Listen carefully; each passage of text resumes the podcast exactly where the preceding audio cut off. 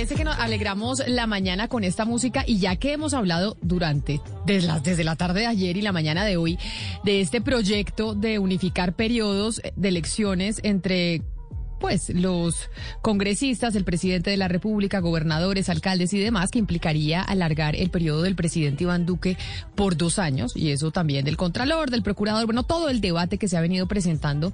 Oscar, yo sí creo que debemos empezar la mañana hablando de noticias políticas y de la carrera presidencial del 2022. ¿Usted vio que hubo declaración o por lo menos un pronunciamiento del rector de la Universidad de los Andes, Alejandro Gaviria, que muchos interpretaron como que ya había dejado claro que él no va a aspirar a las elecciones el próximo año? Sí, Camila, lo escuché y, leí también la, la, información que se refiere a este tema y pues Camila, a mí sinceramente me quedó claro que el doctor Gaviria se desmontó de esa candidatura pero en Colombia estamos, ¿no? Entonces hay que hacer siempre la aclaración. Pero yo creo, yo creo, Camila, porque no, como la política es dinámica, de pronto aparece alguien por ahí y termina convenciéndolo. Pero de verdad que yo ahora sí, cuando ya leí la última información, a mí me parece que él dice, no, hombre, yo no estoy en eso. A mí yo tengo un compromiso con la Universidad de los Andes y estoy comprometido a fondo con la rectoría de la universidad. Pero, pero siempre hay que dejar ahí un margen de, de, de maniobrabilidad política. Pero hay que creerle, eh, Camila, y Oscar, pero yo también creo que, bueno, la razón de peso que es el compromiso con la Universidad de los Andes, yo creo que es secundaria. Una persona como Alejandro Gaviria tenía muchas dudas y siempre tiene muchas dudas acerca de la política y su desprestigio, y más aún una persona como Alejandro Gaviria, pues tratar de ser el candidato y verse un poco instrumentalizado por un partido liberal que está completamente desprestigiado por César Gaviria, que lo quieren usar de pronto para lavarse, pues digamos, un poco la cara después de haber apoyado a tantas politiqueros y haber desvirtuado lo que era un partido liberal, yo creo que a él también eso éticamente, una persona como Alejandro Gaviria le tenía que pesar demasiado.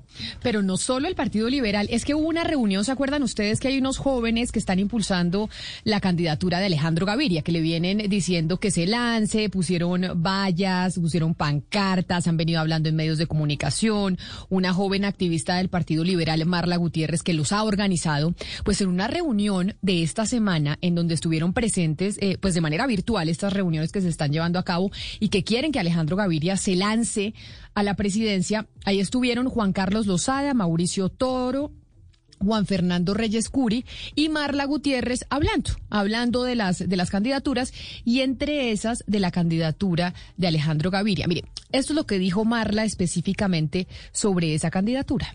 Sí, pero antes quiero decir algo, antes quiero decir algo que yo creo aquí atreviéndome a decir algo, algo loco. Yo vi la cara de todos los, chicos, estaban súper sonrientes con esa intervención, con ese final.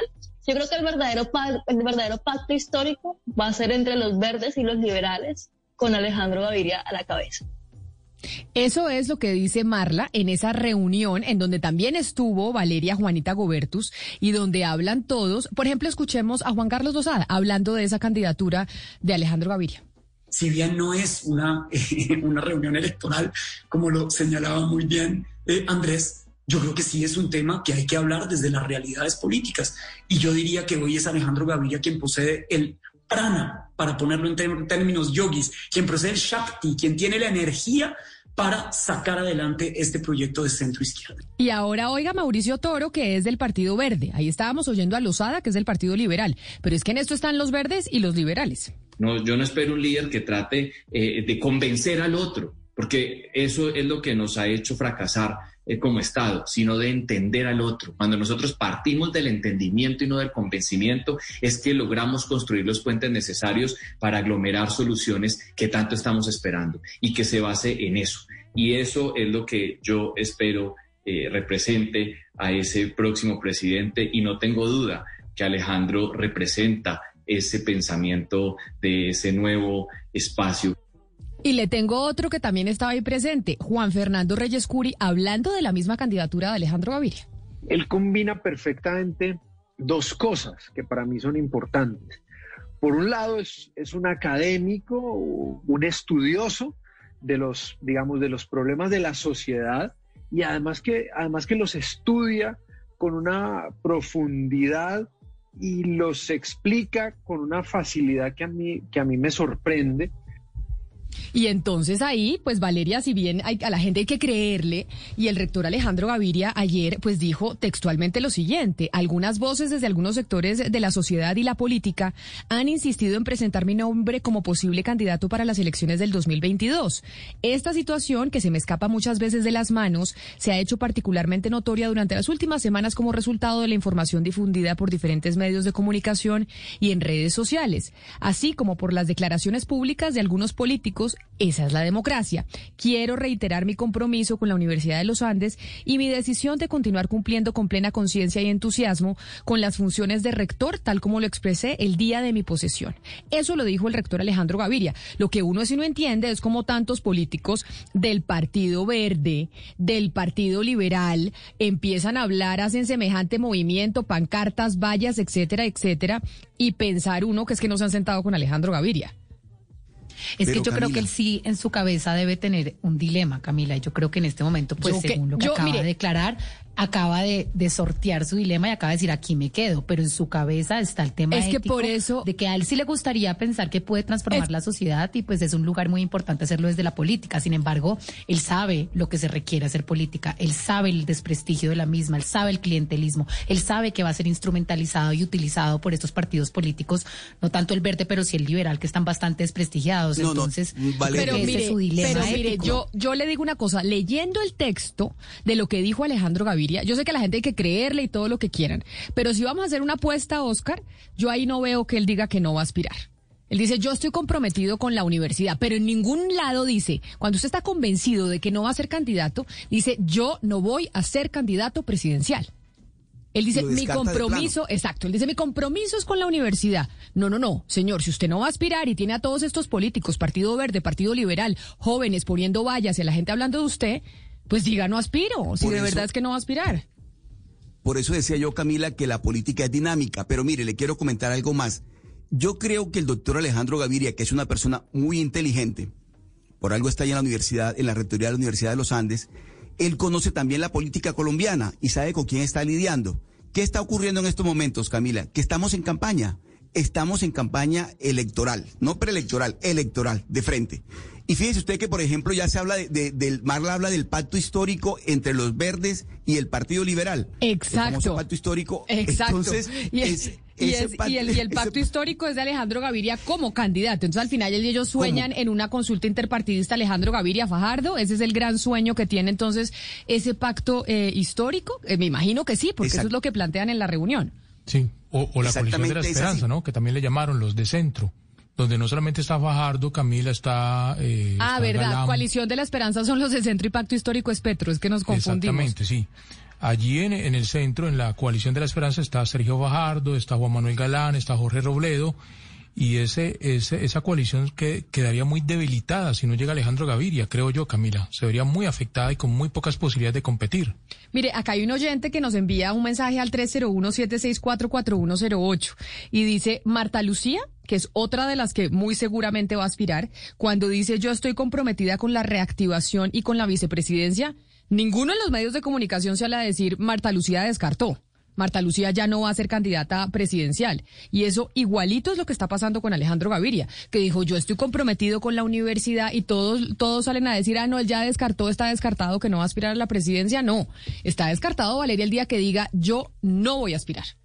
Y es un, un rotundo no declaraciones ambiguas, Camila, como la del presidente Iván Duque cuando le preguntaron por el, por el proyecto de ley de unificación y él dijo, mi mandato va hasta el 2022, pero no dije yo, no dice yo rechazo esta iniciativa. Entonces está diciendo básicamente que Alejandro Gaviria, al no decir yo no voy de candidato, está dejando una puerta abierta, lo cual me parece interesante. Sin embargo, nosotros conocemos y reconocemos a Alejandro Gaviria como un técnico pragmático, inteligente, dedicado, etcétera, y así lo conocen ciertos políticos y cierto sector pequeñito de la sociedad, Camila pero el señor Alejandro Gaviria en la última encuesta de Texco tiene nada más el 2% de intención de voto. Alejandro Gaviria no lo conoce nadie en el país. Entonces también como que lo que dice Oscar, que es eh, lo que decía Hugo Mario, que es que sin Alejandro Gaviria esas posibilidades del centro de llegar, digamos, a la presidencia se espuman, yo no creo que sea así. Yo creo que Alejandro es un muy buen candidato, sin embargo el país no lo conoce. Es la verdad. No, y pero lo pueden conocer en, lo que falta de campaña, eso no hay ningún problema. A, Duque, a Duque nadie lo conocía. Usted se acuerda que para esta época, cuando, cuando estaban en la campaña de Duque, Duque tenía el 3%, menos del 3%, de tal manera que se hacen conocer sin ningún problema. Eso no es la situación que ocurre en este caso. Yo creo que el doctor Gaviria tiene que tener la convicción íntima de que lo suyo no es la política si no tiene esa convicción íntima, va a terminar escuchando estas voces de gente muy decente, otros que no lo son tanto, pero igual mucha gente que lo quiere meter en el cuento de la candidatura presidencial. Pero quien tiene que tomar esa decisión es él. Pero le quiero contar algo, Camila. Mire, en este caso, como en el caso de Duque, como dice Valeria, ¿de qué manera tienen que decir, hombre, no me interesa lo que usted dice, Camila? Yo descarto, no cuenten conmigo, no cuenten conmigo para esta calentura de candidaturas presidenciales, no cuenten conmigo para, para ampliar periodos, pero que lo digan con contundencia, porque el lenguaje ambivalente se presta para esto. Es decir, deja como el terreno ahí como que sí, como que no, como que mañana que mañana me de pronto de pronto como depende cómo me levante. Deja la puerta entreabierta. punto. Entonces deja, la, puerta, entreabierta, Hugo Mario, y eso tampoco es sano para la democracia. Es más, yo recuerdo que el doctor Gaviria, una de las últimas declaraciones que le escuché, él decía que él quería moralizar la política en una entrevista, yo quiero moralizar la política. Que la moralice siendo claro, que la moralice siendo claro diciendo que no aspira. Pero además, pero además, pero, además, Hugo, un segundo, pero además eh, dejando esa puerta abierta en una declaración ambigua con esta reunión que fue esta semana entre los del Partido Verde y los del Partido Liberal, que están promoviendo su candidatura y todos estos congresistas metidos en el baile de que Alejandro Gaviria es el mejor. Si usted de verdad no va a aspirar, no deje que todos estos políticos empiecen a hablar convencidos de que, de que él va a ser el candidato nadie cree que de verdad no ha planteado ni siquiera la opción para que estos políticos y estos congresistas se metan en esta cosa de, promover una campaña. Ahora, Camila, por eso que dijo Alejandro Gaviria de que quisiera moralizar la política, creo yo, a él no le disgusta la idea de ser candidato presidencial. A él lo que creo yo, no he hablado con él, pero lo supongo, que no le gusta es ser el candidato del liberalismo de César Gaviria, porque es más de lo mismo. Ah, no, no, no, no, no, pero el que, pero el liberalismo es el de César Gaviria, o sea, es decir, ese es el Partido Liberal y el que lo está manejando es César Gaviria y Marla eh, Gutiérrez es de las Juventudes del Partido Liberal de César Gaviria y el señor Lozada es del Partido Liberal de César Gaviria. Eso sí, no es que no hay Partido Liberal que no sea de César Gaviria. Por eso, yo al principio les dije eso. Él sabe perfectamente que va a ser instrumentalizado por un partido que está completamente desprestigiado, que lo va a utilizar para limpiar un poco esa imagen que tiene el partido de César Gaviria y la imagen que tiene el mismo César Gaviria. Y él yo no tengo tan claro que él lo tenga claro. Es que lo más interesante de una persona como Alejandro Gaviria es que tiene muchas dudas acerca de muchos temas y en su cabeza de pronto dice, me gustaría, pero no sé, no quiero ser parte de esto y no quiero repetir una historia una vez más, de pronto, digamos, eh, de, no pudiendo hacer los cambios que yo puedo hacer desde la academia. Yo creo que él simplemente, él como ser humano, no lo tiene claro. Eso es lo que yo creo. Por eso es que su, sus mensajes son, son así, son ambiguos y uno no sabe cómo leerlos porque él mismo, yo creo que hasta el día de hoy no lo tiene claro. Pues yo les voy a hacer una apuesta y apostemos todos aquí en la mesa. De una vez empecemos con las apuestas presidenciales. Oscar, ¿usted cree que Alejandro Gaviria va a aspirar sí o no? Sí. Usted dice que sí. Perfecto. Sí. Hugo Mario, ¿usted dice que Alejandro Gaviria va a aspirar sí o no? Yo creo que no, Camila, por lo que le acabo de comentar. No creo que se vaya a someter a, al respaldo que en, principio ha recibido por parte del liberalismo de César Gaviria. Creo que no lo va a hacer. Valeria, ¿usted cree que César Gaviria va a, eh, que César Gaviria, que Alejandro Gaviria va a aspirar sí César o no? Gaviria? Alejandro creo que sí, pero no, eh, Alejandro Gaviria, eh, Camila, eh, yo creo que no. No, yo creo que no porque yo creo que que no, que su, su, su, dilema ético no se lo va a dejar, porque él mismo sabe que moralizar la política en un país como Colombia es demasiado difícil y no se va a quemar de esa manera. Entonces, Valeria y Hugo Mario dicen que no. Oscar Montes y yo, usted y yo, Oscar, estamos montados en el mismo bus. Yo digo que sí.